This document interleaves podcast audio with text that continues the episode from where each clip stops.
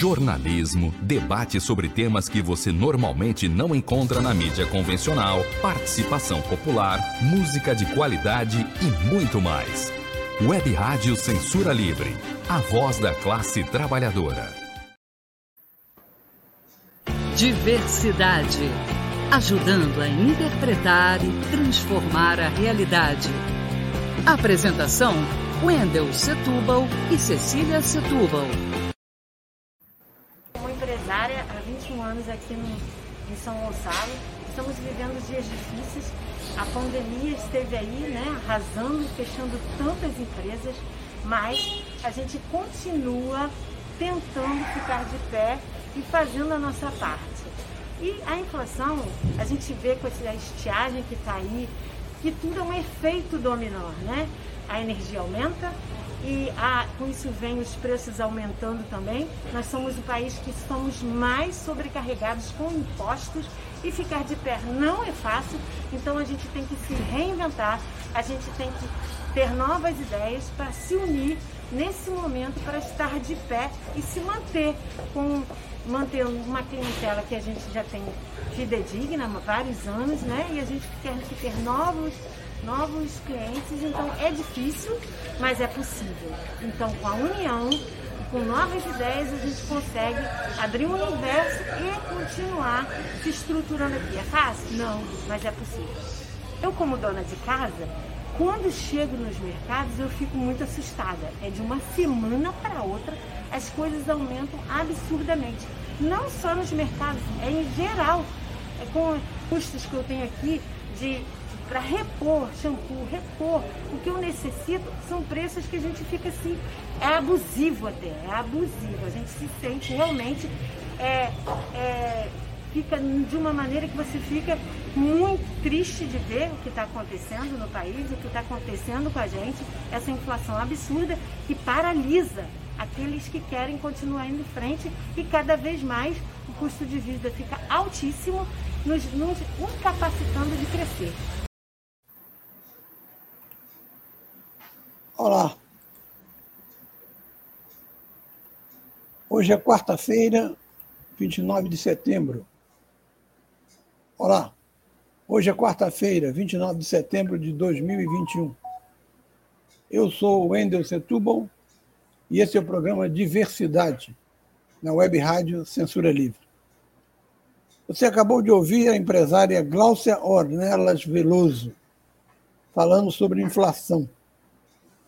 Glaucio falou também que o pacote de luvas, antes da pandemia, custava 25 reais, e agora está R$ 60. E ela teve que reduzir o número de, de empregados de 10 para 3. Só errou quando mencionou que o Brasil é um país de, onde há muitos impostos. Não, no Brasil há muitos impostos para o pobre pagar ou a classe média. Os ricos não pagam imposto. Cecília, boa tarde. Boa tarde.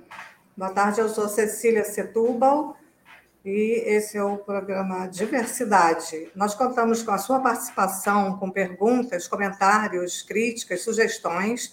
Enfim, Diversidade quer ouvir vocês. O nosso contato é o e-mail programadiversidade3@gmail.com. No programa de hoje, teremos destaques da semana, comentário político, uma entrevista com Vinícius Codesso, da direção estadual do PSOL, do RJ, e falando de futebol. Comecemos com um destaque. Se você fosse perguntado qual o país mais poderoso do mundo, responderia de cara: Estados Unidos. Mas os Estados Unidos têm a concorrência atualmente da China, que desde os anos 80 tem crescimento de dois dígitos. E, está numa guerra comercial com os Estados Unidos. Agora, agora mesmo vamos ter o, o resultado da guerra referente ao a chamada tecnologia 5G. Mas e a Europa? A Europa, com exceção da Inglaterra, que se retirou da comunidade europeia, é um bloco forte tão poderoso quanto os Estados Unidos e a China, com uma exceção: não tem armamento nuclear, porque a Alemanha perdeu a Segunda Guerra e foi negado isso. A Alemanha é a líder da Europa. Por isso, o primeiro destaque da semana são as eleições realizadas na Alemanha colocaram um fim a Angela Merkel, que durante 16 anos foi primeiro-ministro da Alemanha. A social-democracia ganhou com uma pequena diferença da Angela Merkel, do, do partido de, de Angela Merkel, e em terceiro lugar ficaram, ficou o Partido Liberal Democrata, e em quartos verdes. Como é um, é um sistema parlamentarista, a social-democracia tem que negociar com um dos dois partidos que tiveram uma votação alta, o terceiro colocado e o quarto colocado. Com quem ele negociar, ele formará uma, uma maioria. A diferença para o partido de Angela Merkel foi muito pequena. Embora o governo de Angela Merkel tenha sido um governo de direita, é preciso ressaltar que ela teve a melhor posição, e olha que vindo da Alemanha, isso não é pouca coisa, de acolher os refugiados das guerras, na, principalmente na Ásia. Enquanto países é, deixavam clara sua covardia, sua falta de, de humanidade, como a Itália, Angela Merkel sempre procurou acolher os refugiados na Alemanha, e isso é um, é um mérito para ela, que é de direita, nascida em Berlim Oriental, quando Berlim Oriental era é, ligada a Moscou. Foi um, um, piores, uma das piores experiências de, de um suposto socialismo, a da Alemanha Oriental, cheia de espiões e com uma vida completamente medíocre, ao contrário da Alemanha Ocidental. Não é à toa que o muro, o muro caiu e ninguém reclamou. Só que com o muro caiu, respingou um pouco na gente também, porque a classe trabalhadora ficou sem a Rússia como aliado e aí os Estados Unidos avançaram. Bom, esse é, é, é, é, o primeiro destaque. O segundo é o da Sicília. É, o outro destaque da semana é a, o, a finalização da consulta popular em São Gonçalo pela, sobre a, como vai ser utilizados os recursos da, advindos da SEDAI né, para a cidade. E é, quais foram as prioridades apontadas? Saúde, combate à fome e à miséria, segurança, geração de renda, controle de enchentes e educação ambiental. Essas foram as mais votadas nessa consulta popular que foi feita pelo Fórum de Desenvolvimento Sustentável de São Gonçalo, que foi organizado de 22 a 29 de setembro ou seja, está se encerrando, encerrou hoje, em vários bairros da cidade, como Centro de São Gonçalo, Alcântara, Paraíso, Santa Luzia e Neves. No item de segurança, a população se dividiu entre segurança urbana, violência contra a mulher e LGBTQIA.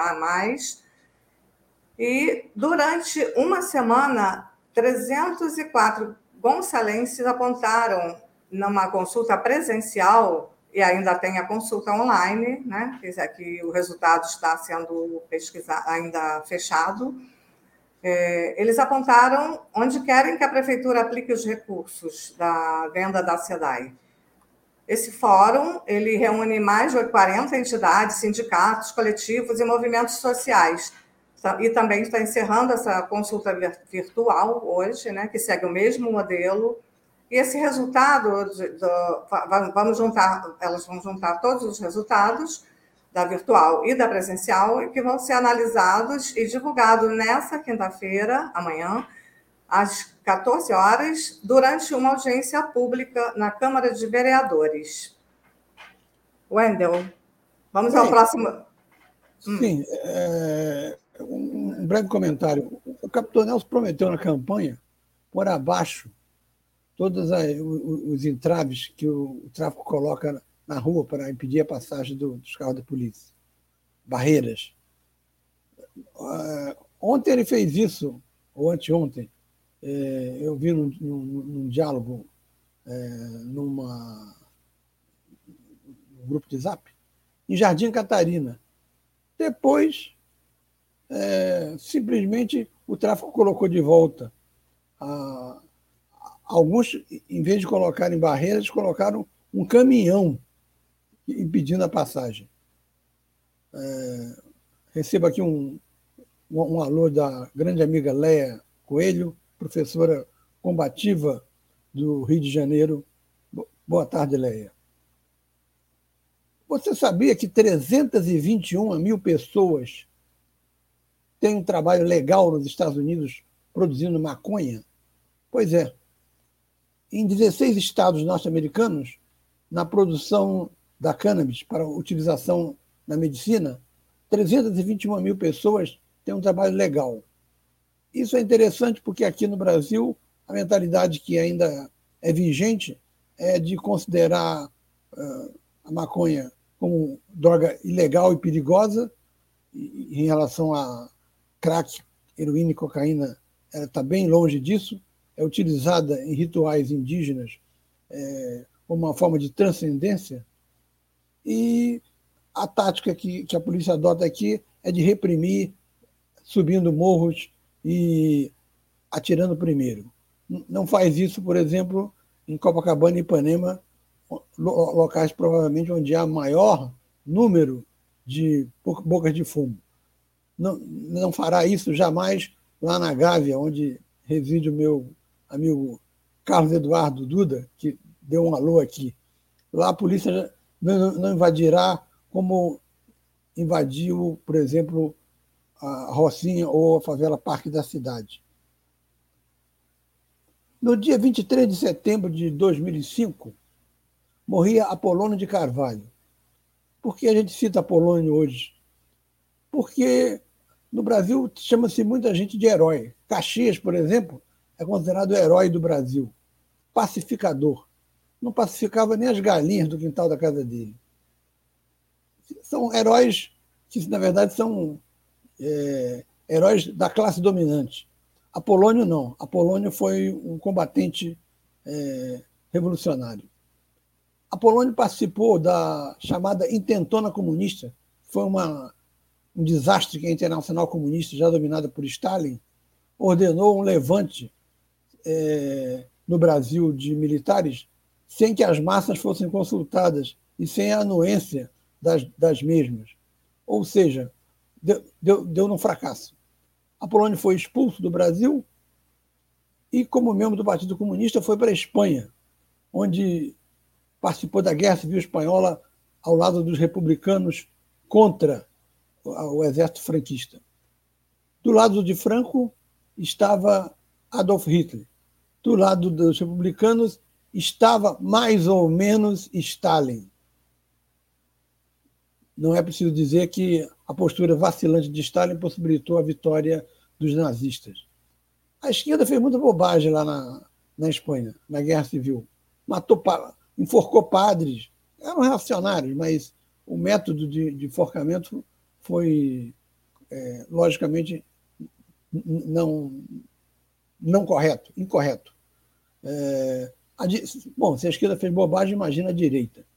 A esquerda era basicamente o POUM, o maior partido, era um partido trotskizante, semelhante aqui à, à antiga política operária, POLOP, o Partido Anarquista e o Partido Comunista, ao qual pertenceu Apolônio. Os anarquistas tinham uma particularidade. Estavam numa batalha, segundo Apolônio, pediram para su suspender a batalha, que eles queriam é, decidir quem seria o comandante daquela batalha. Não estavam satisfeitos com os rumos. Os, os, os comunistas e, o, e, os do POUM retrucaram. Mas a batalha está aí, está correndo. Se a gente parar, eles matam a gente. Os anarquistas queriam parar a guerra para fazer uma assembleia. Coisas desse tipo aconteceram e ele narrou num livro que foi lançado pela editora que eu trabalhei. Eu perguntei a ele, Apolônio, você está narrando a história da Guerra Civil Espanhola também aqui no livro? Não morreu ninguém, não? Você não matou ninguém? ele tinha prurido dizer que, sim, ele matou alguém do exército republicano, do, do exército franquista, mas tinha todo um cuidado para dizer isso. Foi mais uma vez derrotado. Aí foi para a França. Na França ele conheceu René, a mulher, casou-se e participou da resistência francesa, porque a René era filha de um, de um comunista francês. Na resistência francesa, a ocupação alemã nazista, eles expulsaram os alemães quando houve o desembarque dos aliados na Normandia, e a Polônia, então, com a redemocratização do Brasil, voltou ao Brasil em 1946. Em 1964, teve que mais uma vez ficar clandestino com o um golpe militar. Em 66 ou 67, mais ou menos, houve, uma, houve várias dissidências no PCB. O setor de São Paulo criou a LN com Carlos Marighella, o setor estudantil criou a dissidência estudantil DI, Vladimir Palmeiras e Dirceu, e em Niterói e Pernambuco, os setores mais fortes racharam para formar o Partido Comunista Brasileiro Revolucionário, PCBR, de, de, do qual participou do racha Apolônio de Carvalho, com mais dois dirigentes é, importantes do PCB. Mário Alves, que era um dirigente que fazia os documentos, do, escrevia os textos do partido. Mário Alves teve uma morte horrível, morreu empalado, é, para se ter uma ideia da, do, do, do, furor da, da, ditadura militar. E Jacó Gorender, que era um grande teórico e depois conseguiu, é, por, por mérito próprio, o, o cargo de professor, sem ter feito faculdade, pelo, pelo notório saber. É, foi um historiador importante que colocou a questão da escravatura no Brasil dentro da estrutura do, do mundo capitalista que então se formava na Europa. Preso, quando estava no PCBR, houve em 69, se não me engano, ou 68, a, o sequestro do embaixador Charles Burke Elbrick. Nesse sequestro, em troca do, da vida do embaixador, pediram a soltura de várias pessoas. Apolônio entrou logo na primeira lista e foi embora para o destino a Argel. De lá voltou, criou o PT e faleceu em 2005. Um, esse sim foi um, um grande herói da resistência. E, finalmente, um outro destaque na semana é o Salão do Livro Político, que está acontecendo na PUC de São Paulo.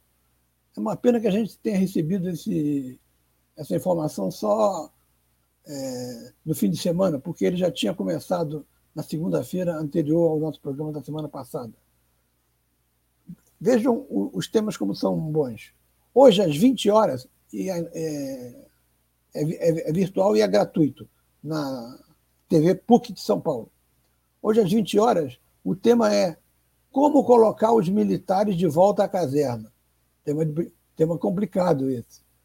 Participar Coronel Marcelo Pimentel, João Quartim, que deve ser Quartim de Moraes, professor da USP, que participou da guerrilha pela VPR, Edson Teles e Eleonora Lucena, se não me engano, é jornalista da Folha de São, ou foi da Folha de São Paulo. Amanhã, às 20 horas, o tema é Lutas Populares e Organização Política, com a presença de Fernando Garcia, Letícia Parques, Edmilson Costa, a polêmica Tabata Amaral e a deputada do PSOL Talíria Petroni. Finalmente, no domingo, às 20 horas, um tema mais do que atual: a uberização do trabalho. Luta de classes na era digital.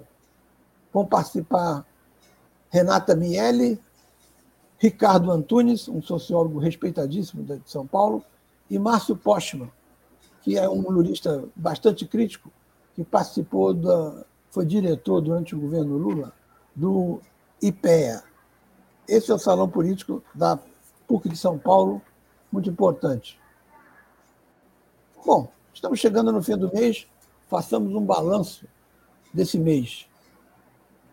Eu dei o nome de setembro quase vira agosto, porque o mês de agosto é um mês mal visto pelos políticos supersticiosos. porque em agosto de 54, Getúlio Vargas se suicidou. Em agosto de 61, com sete meses de mandato, Jânio Quadros renunciou. Perdão, Getúlio se suicidou. Quem renunciou foi Jânio Quadros. E Bolsonaro prometeu para 7 de setembro um, uma caminhada monstro em São Paulo, que ele esperava juntar um milhão de pessoas, precedida por uma, por uma atividade a qual iriam participar caminhoneiros e outros vindos de vários estados em Brasília de manhã. Essa atividade de manhã tinha uma importância, embora a de São Paulo tivesse mais gente, pelo seguinte motivo. Primeiro, houve uma atividade oficial de hasteamento da bandeira. Depois, Bolsonaro se dirigiu ao local do comício. Se o ministro do Exército, Paulo Sérgio, fosse, estaria mais do que evidente o caráter golpista da atividade. Ele não foi. Foi o, tropa de choque do presidente Bolsonaro, que em São Paulo, na presença de 100 mil pessoas, eh, exagerou no tom disse que não iria mais é, obedecer ordens do ministro Alexandre de Moraes e falou exatamente o que queria ouvir a sua, a sua claque. No dia seguinte, sentiu o efeito do discurso de São Paulo. Havia uma ameaça concreta, caso ele desobedecesse alguma ordem de Moraes, iniciaria o, processo de impeachment. O Centrão avisou que, se ele fizesse isso, não iria acompanhá-lo. Ele ficou abandonado pelo Centrão e recuou. Chamou Michel Temer de São Paulo, foi quem indicou Alexandre de Moraes para ser ministro do STF, e o Michel Temer fez uma carta onde Bolsonaro visivelmente recuava. As coisas estão mais ou menos pacificadas e continuam empatadas. O que cresceu foi que a terceira via agora tem claro que quer derrotar Bolsonaro, mas quer também derrotar Lula. Ou seja, a terceira via se fortaleceu. A terceira via é STF, o Globo, organizações Globo e o Grande Capital. 46% do empresariado brasileiro apoia Bolsonaro.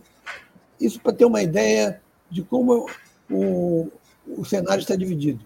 Esses 46% apoiam Bolsonaro porque a taxa de lucro deles aumentou desde aquele plano de reforma trabalhista do governo Michel Temer que, que Bolsonaro ampliou. E para tentar carrear mais gente para o seu lado, o ministro Paulo Guedes falou mais uma vez que no segundo mandato ele vai privatizar a Petrobras e o Banco do Brasil. Tudo para ver se recupera o apoio da grande burguesia. Mas um setor dela não aceita Bolsonaro, não aceita Lula. Por enquanto, tem como candidatos a terceira via Dória de São Paulo, Leite governador do Rio Grande do Sul, Eduardo Leite, e Ciro Gomes, do, Ceará.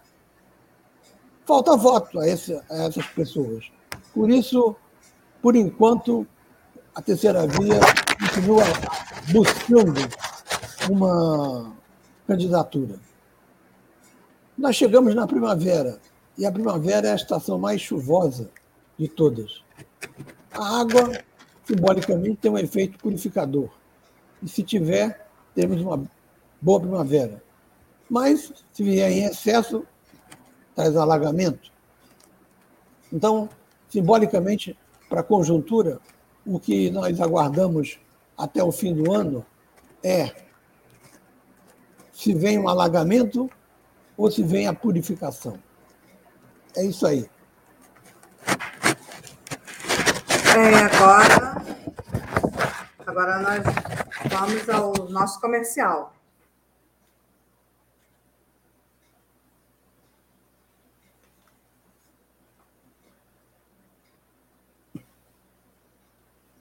Jornalismo, debate sobre temas que você normalmente não encontra na mídia convencional, participação popular, música de qualidade e muito mais. Web Rádio Censura Livre, a voz da classe trabalhadora. Para diversidade, ajudando a interpretar e transformar a realidade. Apresentação: Wendel Setúbal e Cecília Setúbal. Acompanhe a programação da Web Rádio Censura Livre no site www.clwebradio.com, no aplicativo exclusivo para ouvir rádio no celular, tablet e Smart TV. A emissora também está no Rádiosnet, um dos maiores aplicativos para esta finalidade, na nossa página no Facebook e no canal da emissora no YouTube. Acesse o nosso canal escrevendo youtube.com barra C barra Censura Livre. Tudo junto. Inscreva-se no canal e acione o sininho para receber as notificações de novos vídeos. Web Rádio Censura Livre. A voz da classe trabalhadora.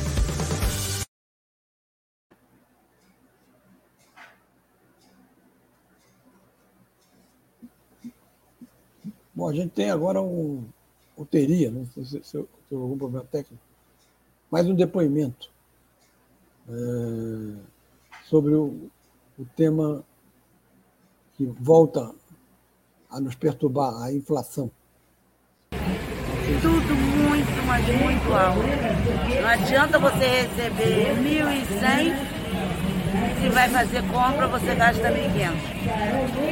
Está tudo muito alto, não tem como manter a dignidade da, do Brasil, brasileiro, de um povo pobre, que é assalariado, com essa inflação tão alta. Não tem como. Você vai ali para receber, já está devendo aqui fora. Porque o dinheiro não dá, as coisas acabam, você tem que acabar tendo que ganhar dinheiro emprestado com vizinho, com amigos. Está muito difícil, difícil de se viver. O Brasil hoje em dia está difícil de viver. O gás, um absurdo. Comida. Aonde que você consegue comer ovo? Antigamente ovo era uma comida simples, hoje em dia é um absurdo. O frango, quando não podia comprar carne, podia comprar um frango. Hoje em dia não tem como nem um frango. Aí parte para salsicha, para o ovo. E também está caro. Tudo é caro. Hoje em dia está tudo muito caro. Isso é que eu tenho que dizer para a população acordar viver. Não sei, mas vou falar. Está na hora do povo brasileiro procurar um impeachment para ver se muda a situação brasileira. Porque do jeito que está só vai piorar. Morrendo parente e é, amigos. E a, a, gente não tem como nem comprar um remédio. Se pegar um corona, como compra remédio? Eu compro remédio eu como. Porque é muito difícil. A vida hoje é muito difícil. O Brasil hoje está jogado aos ratos e às baratas. Dinheiro mais para nada. Antigamente você conseguia comprar uma carne, um domingo comer, fazer uma comida melhorzinha para os nossos filhos. Hoje em dia não tem como. Daqui aí com diabetes, porque só, só come ovo. É só isso. Gente, acorda. Brasil, acorda. Está na hora de acordar.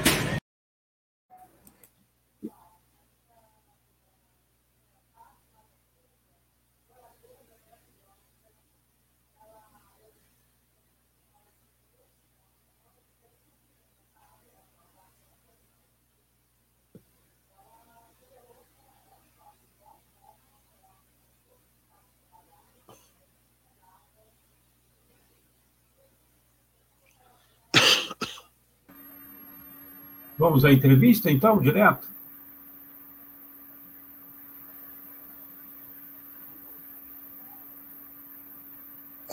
É, deixa, deixa eu fazer só uma, uma pequena observação. Com, o barulho que faz no centro de São Gonçalo, essa população tem que acordar mesmo. O barulho de, de marreta era intenso. Entra agora o dirigente do pessoal estadual, Vinícius Codesso, que vai falar sobre o Congresso Estadual. O Nacional ratificou as palavras de Vinícius Codesso. Ex-entrevista.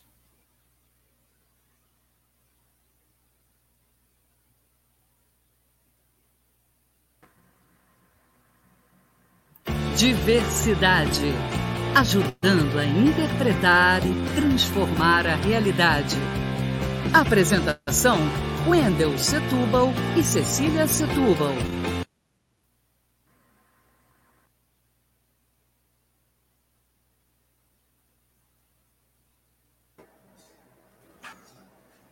Olá, estamos fazendo hoje um programa especial dedicado ao aniversário da cidade de São Gonçalo, mas a gente tem que abrir uma, um espaço também para falar da conjuntura nacional.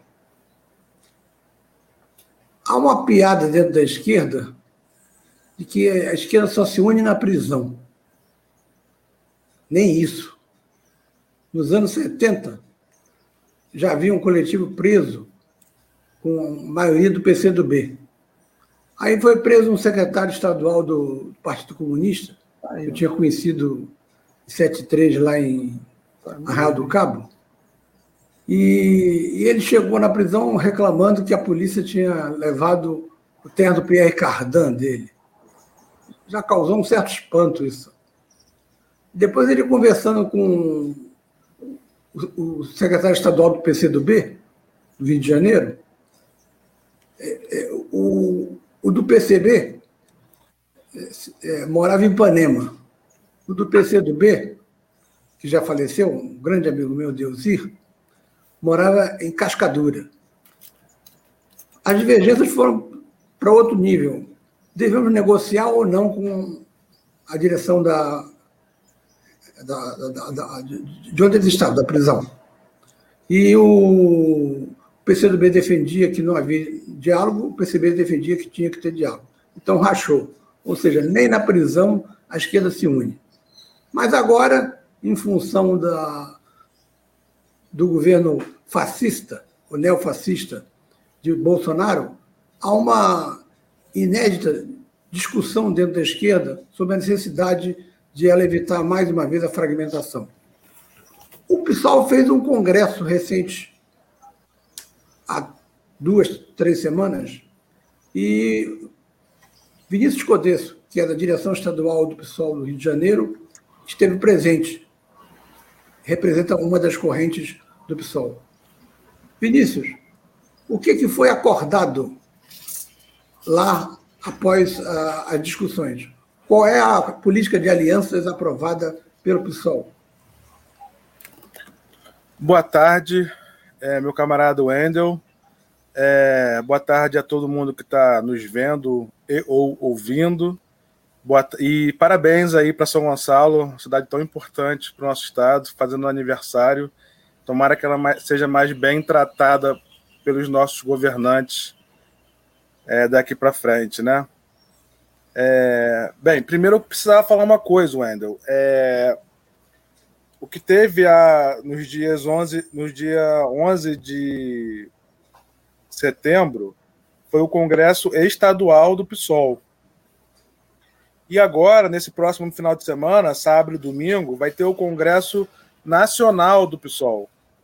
E vai ser no Congresso Nacional que o martelo vai ser batido.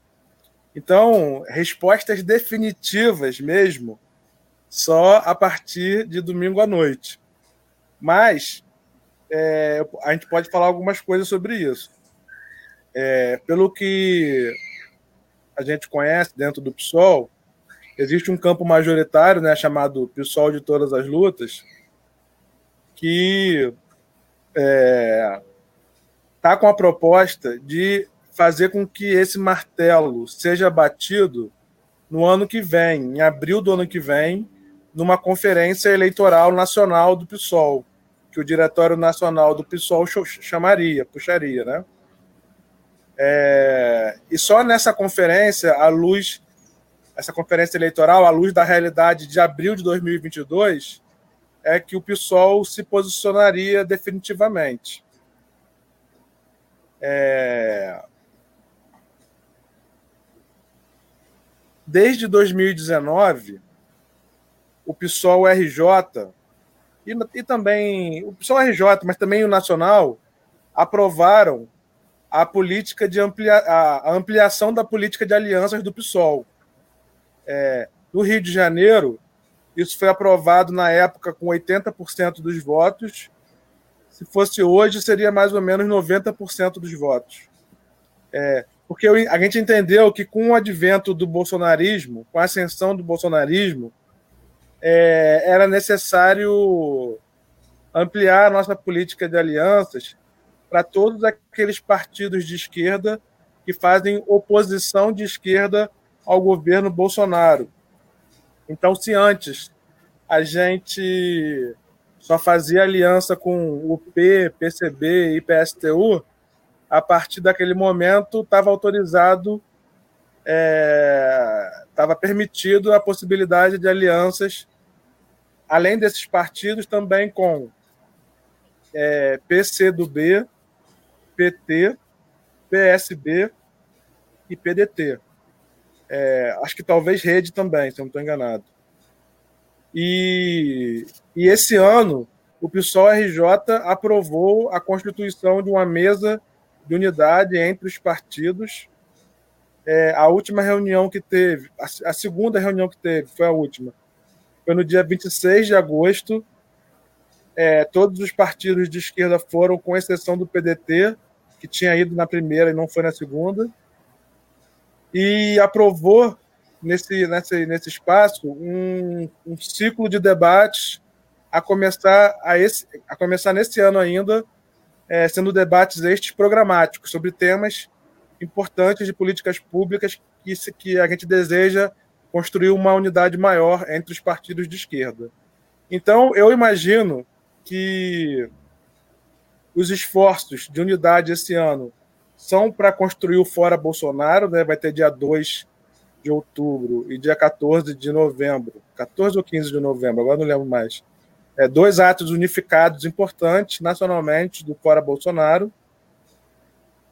E é, vamos tentar apostar nesse diálogo com os partidos de esquerda. Até abril do ano que vem tem muita água para rolar ainda, e em abril o pessoal vai poder decidir se vai lançar candidatura própria, se não vai lançar candidato, se vai apoiar o Lula no primeiro turno. É, é mais ou menos é, nesse cronograma que o pessoal se encontra até o momento. É, eu tinha mencionado, eu, me equivoquei, peço desculpas ao público e a você, que já havia sido realizado o, o encontro nacional porque alguém lá do Ceará, participei de um Zoom que havia gente do PSOL do Ceará, e eles depois me mandaram que, na maioria dos estados, essa posição teria vencido. E aí eu parti do pressuposto de que, bom, se não vão mudar os votos, tudo indica que essa posição vai prevalecer. Vai ser majoritária em relação a outra posição que seria de já lançar a candidatura própria do, do companheiro Glauber. Não, do ponto de vista analítico, você está correto, mas do ponto de vista formal, eu achei cuidadoso colocar essa observação. Sim. Não porque haja traições, né? Ou, isso não é hábito. Não, mas, é, mas eu acho que é, construiu-se uma maioria.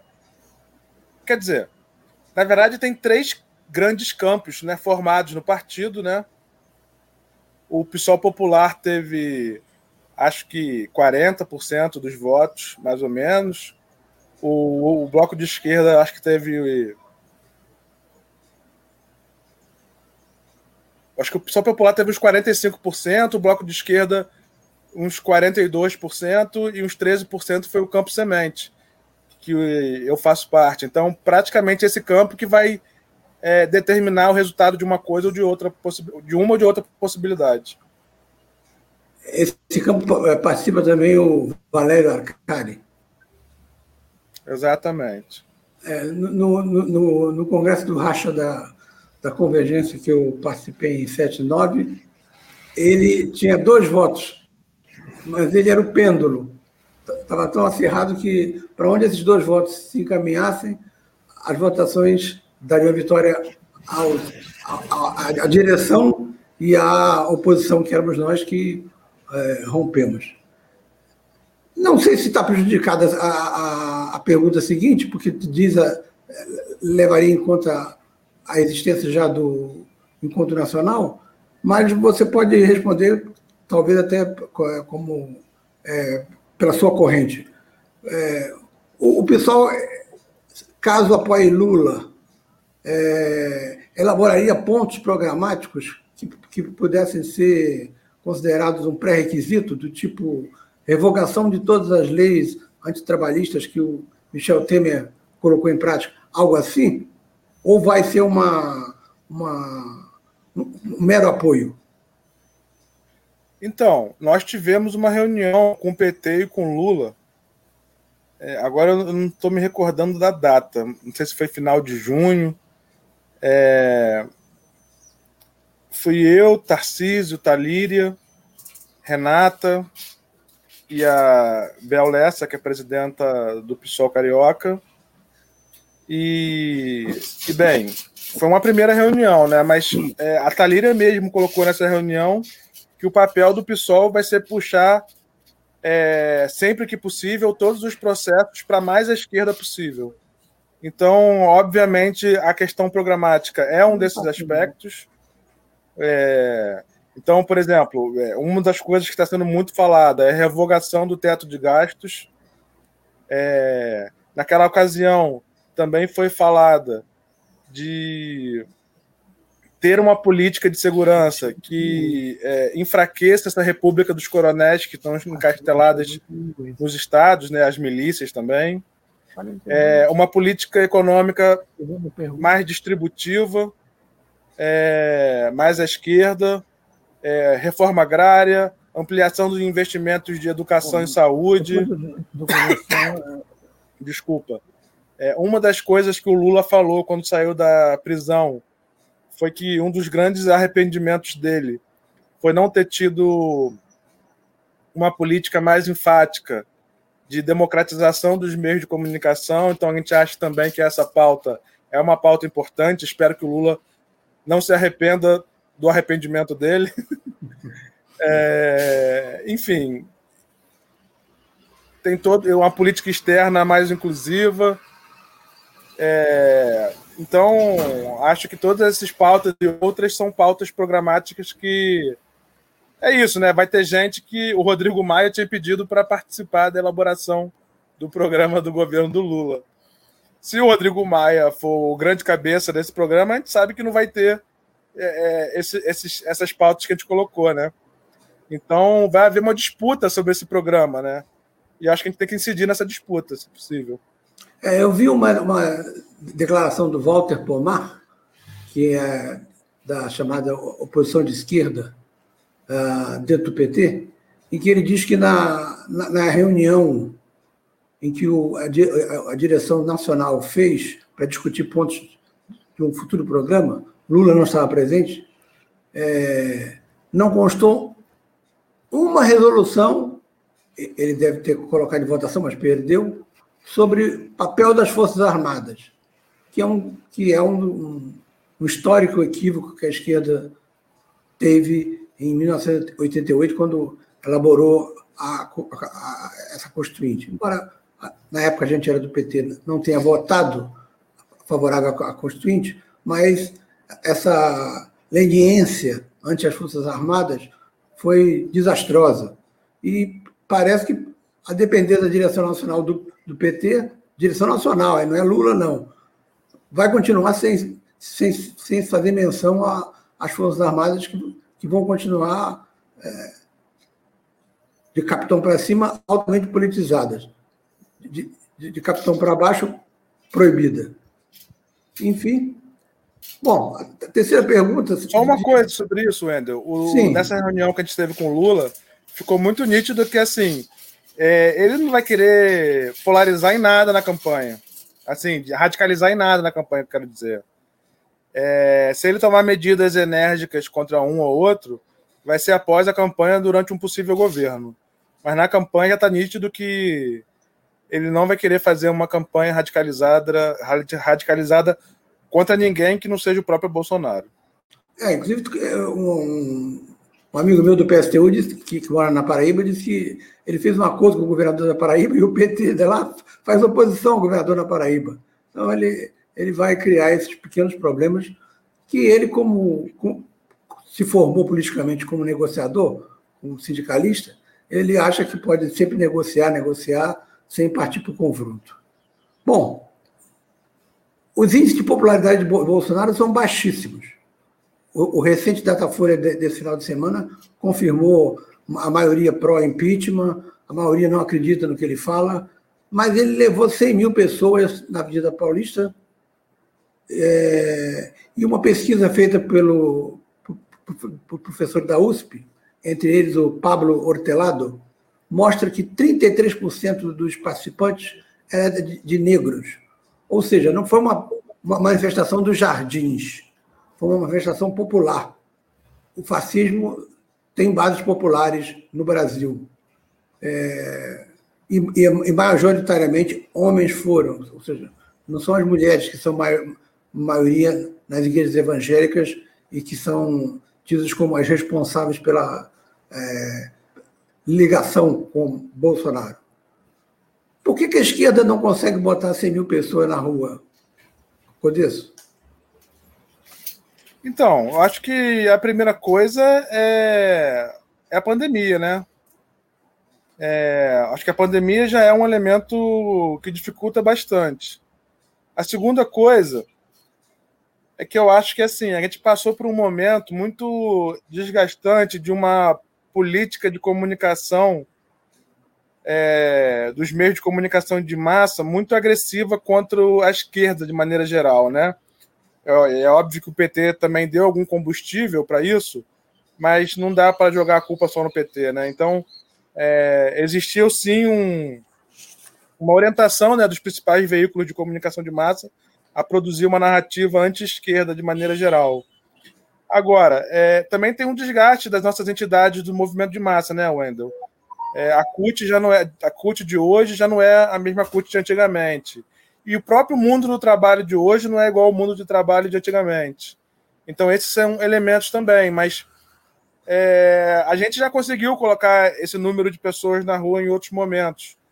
É, eu lembro que já no governo Bolsonaro e antes da pandemia, a gente teve o tsunami da educação, né?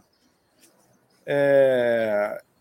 E acho que agora a esquerda está tentando voltar é, às ruas. É, acho que a, o desgaste, né, a impopularidade do governo Bolsonaro, a, a maneira como ele lidou com a pandemia, vão ser combustíveis fortes para aumentar o número de pessoas na rua. E no Rio de Janeiro, eu também queria colocar uma outra coisa, é que a esquerda tem feito muitos atos no interior também, tá? Então, quando está tendo ato, está tendo ato em Campos, em Macaé, em Friburgo, em Teresópolis, em Volta Redonda, em Barra Mansa, em Angra, em Paraty. É, poucos municípios estão vindo para a capital, como, como, como os municípios da região dos Lagos ou da Baixada. Então, é, do, no nosso caso, da esquerda, sobre o número, também deveria se levar em consideração que os atos estão sendo descentralizados. Né? Uhum. Bom, finalizando essa entrevista, eu vou pedir desculpas ao, ao público, porque é um texto um pouco longo. A, a pergunta é mais longa do que uma, uma possível resposta. Entre os economistas liberais, houve um racha e existe uma chamada teoria monetária moderna. Ela defende que o Estado seja investidor, que era apenas a esquerda que, fazia essa defesa, investidor em infraestrutura e em, em outros setores que possa levar à produtividade. E também, aí é que se vê a, a heterodoxia, a divergência profunda com os economistas tradicionais defende que o, que o país pode emitir moeda sim, sem gerar inflação, a não ser que essa emissão seja para é, gasto com custeio, salários e despesas gerais. Se for para investimento, é, a teoria monetária moderna afirma que o país não quebra, porque ele emite moeda. O defensor dessa teoria no Brasil é André Lara Rezende, que é um economista, um dos criadores do Plano Real, junto com Pércio Arida, com quem diverge nesse ponto, e o, o pai deles, que está procurando a terceira via, é o Edmar Baixa.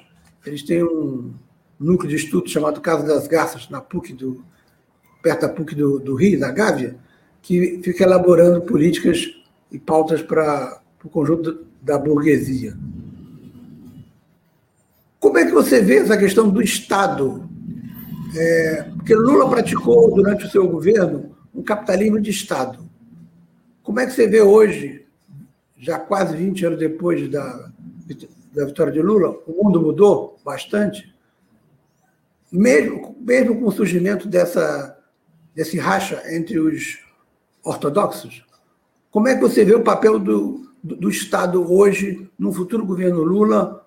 Ou também, se você optar, a sua visão da sua corrente sobre o papel do Estado num governo que é dominado com predomínio da esquerda é, que, que, esteja governando o país, mas não, seja, não, não sendo fruto de um processo revolucionário, sendo fruto de uma eleição.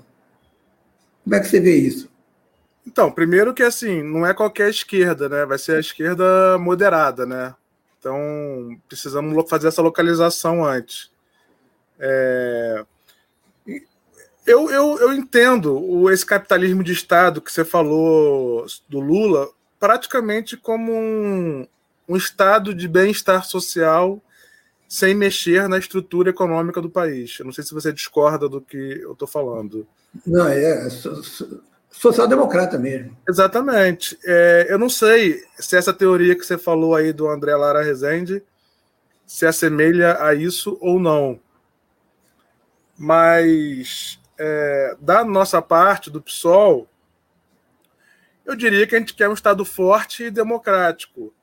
Forte, forte, democrático e autônomo.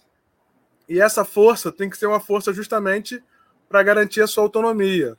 Então a gente precisa de ter uma política fiscal que consiga é, providenciar uma é, arrecadação que permita com que o espaço, com que o Estado possa ser indutor de políticas públicas, possa regulamentar a economia, é, possa ter um corpo de segurança de forças armadas que possa combater as forças paramilitares que estão instaladas em vários governos do estado hoje e, se, e até, no, até na Polícia Federal, provavelmente. Né? Então, é, um Estado que valorize os servidores públicos, um Estado que tenha condição de ter políticas sociais que tirem as pessoas da miséria, que tenha condição de alimentar as pessoas, uma política econômica que favoreça a geração de emprego, para tirar as pessoas do desemprego. É, porque o contrário disso é deixar o Estado na mão do mercado, né? É um Estado fraco para o mercado poder se autorregular. E quando o mercado se autorregula, ele vai se autorregular para manter o, a taxa de lucro da, da burguesia, de quem tem os meios de produção. E esse Estado a gente não quer, né? A gente não quer um Estado fraco para isso. A gente quer um Estado forte que possa melhorar a vida do povo, que possa fazer a roda da economia girar e que possa, principalmente nesses novos tempos, ter uma política econômica que consiga é, fortalecer os meios de produção, mas que também consiga ter uma relação com a natureza mais é, racional, porque hoje essa relação está muito irracional e se a gente manter essa irracionalidade na relação com a natureza, a gente pode até a médio e longo prazo é, ter a, a, a, extinção da vida humana no planeta, né? Com, com o aumento da temperatura global e, e com outros é, elementos da mudança climática. Então, acho que é esse o estado que a gente deseja, Wendel. É um estado para a classe trabalhadora. você mencionou a questão do meio ambiente. Eu lembro que em 2013, numa daquelas passeatas gigantes lá da Presidente Vargas, é, eu encontro o Vladimir Palmeira, que, de, de, cuja campanha participei em 86 e seguintes, e ele me disse: o André Lara Rezende está defendendo o meio ambiente. Já veio daí, de 2013, essa, é, entre aspas, esquerdização de André Lara Rezende em relação a, a Pércio Arida, que foi militante da Var Palmares, foi de esquerda. É, e uma, uma, frase que Lula pronunciou no, no 7 de setembro, que ele mandou pelas redes sociais, eu acho que talvez sintetize bem a, a, essa sua colocação. A diferença é que você é, acredita nisso. E o Lula pode ter sido só uma frase de efeito, porque ele depois vai conciliar. Ele colocou, em termos sintéticos, foi, isso foi brilhante. Colocar o pobre no orçamento e o rico no imposto de renda. Mas isso, isso é. Se Lula fizer isso, tornar-nos lulistas. Mas é, a, a, a, a, a eu não sei se vou chegar tanto, né? É, eu, eu já não gosto de usar essa mesóclise. Se eu uso é porque realmente eu estou duvidando que Lula chegue a isso pelo, pelo aspecto conciliador. Mas eu lembro que na história do Brasil, o, nos anos 50, Getúlio chegou pela direita e foi tão acossado pela direita que ele radicalizou pela esquerda e, e, e é isso, não esperando que, que, Lula dê um tiro na cabeça, óbvio, que a gente espera que a radicalização que Getúlio fez, acossado pela direita em todo o seu mandato, possa se repetir agora, é, porque Biden não gosta de Bolsonaro, mas muito menos de Lula ele vai gostar. Então, é, queria que você colocasse agora suas considerações finais e dando boa sorte a você para a ida ao, ao, ao, encontro nacional. Obrigado, Wendel. É, tem um outro exemplo também que você me fez lembrar agora, que foi do Hugo Chaves. É, o Hugo Chaves ele não era, vamos dizer assim, um presidente tão radicalizado é, quando chegou ao poder. E em 2002, se eu não estou enganado, houve uma tentativa de golpe militar, da qual os militares de baixa patente não participaram e, pelo contrário, é, ajudaram a derrubar a tentativa de golpe. E um milhão de pessoas cercaram o Palácio é, Miraflores. E depois desse episódio, o governo Chaves deu um giro à esquerda, né? Então seria outro, não sei se eu estou sendo muito otimista, mas é um outro exemplo da história que permitiria um governante, após ser acossado pela direita, dar um girinho à esquerda, né? Tomara. É, a outra coisa é o André Lara Rezende, quando faz essa defesa, eu sei que você sabe disso, só para deixar nítido, ele faz essa defesa numa, numa, tentativa de defender um capitalismo verde, né? Nós do PSOL, e em especial eu que sou do Subverta, a gente tem uma outra visão disso, né? A gente defende o ecossocialismo, né? Que se, é antagônico, se contrapõe ao capitalismo verde, né? E, e por fim é isso, só agradecer o convite, parabenizar vocês que estão na resistência por tornar os meios de comunicação mais populares e dizer que estou à disposição aí, sempre que precisar, pode contar com a gente, tá bom? Um grande abraço aí para você e para todos. Muito obrigado. Concluímos a entrevista com direção estadual do, do PSOL, Vinícius Codesso. Até lá. Um abraço.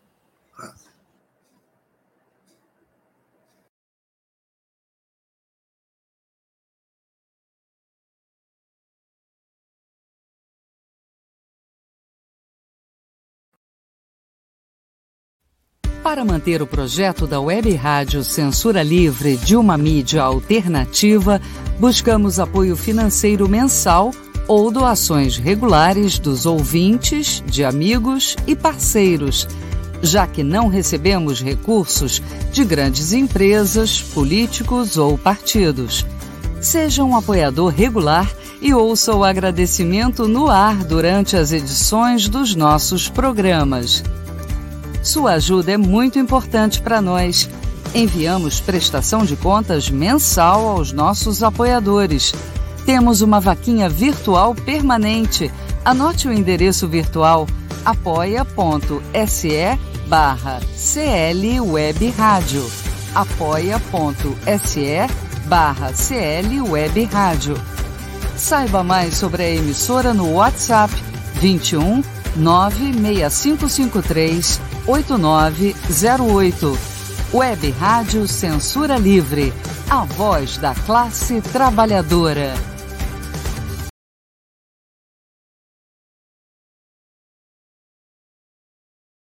Aniversário de São Gonçalo, porque o, o, o Codesso iria dar entrevista para a semana passada. Mas as duas entrevistas ficaram muito grandes, a dele e a da Cleide Campos. E a da Cleide era uma questão local importante, que foi a, a, o lançamento do, do, Teatro Municipal e a, a altercação que ela teve lá com um assessor do prefeito. O caso do Codenso poderia ter é, apresentado uma semana depois, que não perderia a atualidade. Na verdade, o Congresso do PSOL no fim de semana, deliberou realmente é, por não apresentar a candidatura do, do Glauber agora e há uma forte tendência a lançamento do, de apoio a Lula no primeiro turno, lógico, desde que ele se comprometa com algumas questões importantes, como, por exemplo, a revogação das leis antitrabalhistas do Michel Temer.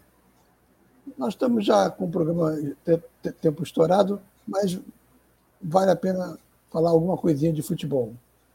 Contar uma história. É, qual é o, gol mais bonito que você já assistiu? Você vai dizer, você vai ter N opiniões. Uh, o problema é que o, o autor, escritor de, de, de, de teatro, José Miguel Wisnik, num livro colocou que o, o gol mais bonito que ele já assistiu, ele torce pelo Santos, ele não pode assistir mais, ele nunca mais vai assistir, porque na época não havia o, o videotape, o replay. O Santos, quando jogava partidas importantes, jogava no Maracanã, porque a torcida em São Paulo do Santos era pequena. O Santos tinha torcida em Santos. Na capital era pequena e era hostil ao Santos, é, por inveja, lógico. É, então, o Santos mandava os jogos dele no Maracanã. Só depois da década de 80, com a, enorme migração nordestina, é que o Santos ganhou base popular na capital. Hoje é uma torcida que lota o, o Pacaembu ou o Morumbi, formada por basicamente nordestinos. Aqui no Rio de Janeiro tem um exemplo na Zona Sul de a imigração ter, é, pelo fato do Botafogo ser um grande time nos anos 60, a maioria dos porteiros na Zona Sul, torce pelo Botafogo, com certeza. Mas esse primeiro gol foi em 1962. Era a primeira vez que o Santos disputava o título mundial de clubes. A partida inicial foi no Maracanã e o Santos ganhou por 3 a 2. O segundo jogo no Estádio da Luz, contra o Benfica, em Portugal, o Santos goleou por 5 a 2. Nesses 3 a 2 é que se dá o lance que o Miguel Wisnik disse que foi o gol mais bonito que ele já viu. Um jogador do, do Santos passa ao meio do campo para a direita e faz um lançamento pela esquerda, para a esquerda. O centroavante Coutinho estava de costas para o gol, meio de lado. Ele mata a bola no peito, sem deixá-la cair, e dá um primeiro lençol no zagueiro português. Lençol é a bola, você jogar a bola por cima do outro jogador e pegá-la atrás dele. Em São Paulo chamam de chapéu. Veio um outro, sem deixar a bola cair, ele deu um outro chapéu, um lençol, num outro zagueiro português, e aí chutou para o gol. E fez o gol.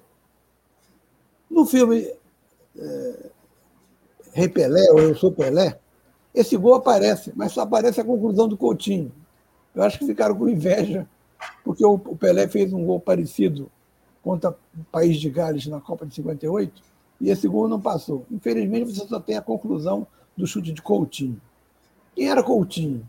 Coutinho era um centroavante que começou mais ou menos a mesma, mesma idade de Pelé, 16, 17 anos.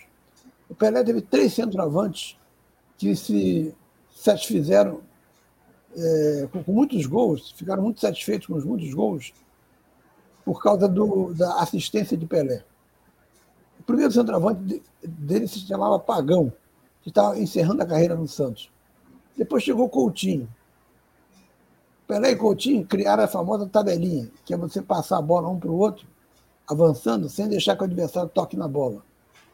O problema do Coutinho é que ele comia muito, era guloso, era gorducho. E a carreira dele foi curta. Ele encerrou com menos de 28 anos. Entrou um jogador branco, que a maioria do, do, do, do Santos com, com Pelé era de jogadores negros, o contraste com aquela camisa toda branca era muito evidente. Entrou um jogador, um centroavante branco, magrinho, chamado Toninho. Toninho foi um dos maiores artilheiros do Brasil, graças ao Pelé. Ele merecia estar na Copa de 70. Aí o, o, ditador Garrastazu Médici confessou ao jornalista que gostaria que o Saldanha convocasse Dario, chamado Dario Maravilha, do Atlético Mineiro. Saldanha, que era comunista, e eles sabiam disso, disse que ministros o Médici indicava, jogadores, quem escolheria era ele, Saldanha. Criou um clima de animosidade e o, quando a seleção fez um amistoso contra o Bangu e perdeu, foi o pretexto para Saldanha ser demitido. Eles chamavam o, time de uma seleção de feras. Foi, foi contratado Zagallo, mas conformista, apolítico, e passou a chamar a seleção de formiguinhas. Simbolicamente, é uma diferença bem grande entre feras e formiguinhas. Pois bem, foi convocado Dari Maravilha. O Toninho era muito melhor do que ele e haveria uma grita da imprensa. Por que não convocar o Toninho? Quem assumiu o triste papel de mentiroso foi o médico do Botafogo que o Zagallo trouxe para a seleção, que já tinha militares como Carlos Alberto Parreira e acho que Cláudio Coutinho também, já em, na parte mais técnica da administração da seleção, e o Lídio Toledo, que era o médico do Botafogo que foi para a seleção, inventou uma contusão falsa. Foi falsa. O Toninho não tinha nada. Para não convocar Toninho e convocar Daí Maravilha. Que foi banco durante a Copa inteira. Não jogou nenhuma partida. Quando houve uma substituição é, de um jogador, que foi o Tostão no jogo contra a Inglaterra, entrou o Roberto, né, no centroavante do, do Botafogo, que depois foi virar Polícia Civil em Niterói. A propósito desse lance, é interessante lembrar que o Tostão vai cobrar um lateral e olha para o, para o Zagallo e vê o Zagallo conversando com o Roberto. Aí ele pensa, bom, ele não vai tirar o Pelé, ele não vai tirar o Jairzinho. Quem vai sair sou eu. Vai ser a última jogada que eu vou fazer no jogo. Estava 0 a 0 Ele bate a lateral, recebe a bola de volta, ultrapassa o, o, o jogador da Inglaterra e, é, e dá o passe, o, o, o Pelé, o Jairzinho, não me lembro mais agora, fazer o gol do Brasil contra a Inglaterra. Foi 1 a 0 Aquele jogo foi considerado o melhor da Copa de 70, embora tenha sido na fase classificatória. Ou seja, o Tostão viu que era a última jogada e se esmerou no lance. Não entrou Dario, entrou Roberto. Quer dizer, foi para o banco, um banco luxuoso, à custa do ditador Médici. É isso aí. Até a próxima. Uma, uma boa semana e que todo brasileiro consciente esteja no dia 2 na sua cidade protestando contra o governo fascista de Bolsonaro. Até lá. Bem, nós encerramos o programa com essa crônica futebolística. Gostou do futebolística? É muito interessante e é, vamos nos encontrar novamente na próxima semana, quarta-feira, se Deus quiser. Um abraço. Até lá.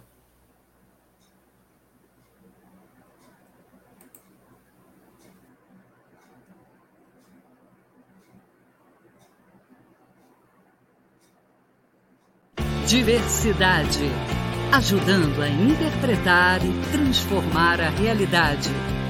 Apresentação: Wendel Setúbal e Cecília Setúbal. Jornalismo, debate sobre temas que você normalmente não encontra na mídia convencional, participação popular, música de qualidade e muito mais. Web Rádio Censura Livre, a voz da classe trabalhadora.